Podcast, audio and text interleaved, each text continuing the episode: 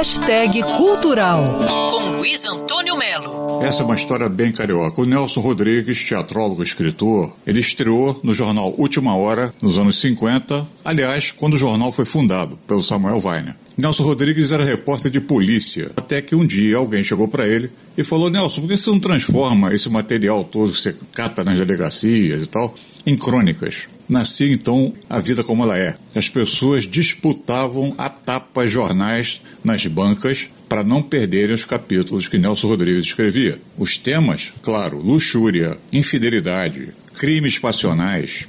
Nelson Rodrigues era um analista da miséria humana, mas com uma pegada irônica e, repito, carioca, que aqui nesse papo dá para perceber.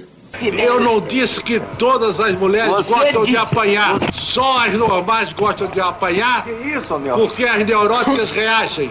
A boa notícia é que A Vida Como Ela É, todos os episódios, estão agora em audiobook de graça no YouTube. Significa que você pode pegar o seu celular aí, conectar no YouTube, entrar em A Vida Como Ela É e ouvir o grande Milton Gonçalves, o ator, lendo, ou seria recitando, os textos de Nelson Rodrigues. O que você fez, eu também fiz.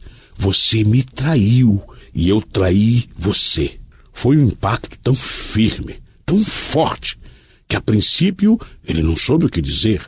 E quando falou, foi para fazer uma série de perguntas: onde, quando, como? Segurou-a pelos dois braços com uma cólera que pouco a pouco o dominava e acabaria por aluciná-lo. Exigia: Agora você vai me contar tudo, sua cachorra! Vale conferir A Vida Como Ela É no YouTube. Luiz Antônio Melo, para a Band News FM. Quer ouvir essa coluna novamente? É só procurar nas plataformas de streaming de áudio. Conheça mais dos podcasts da Band News FM Rio.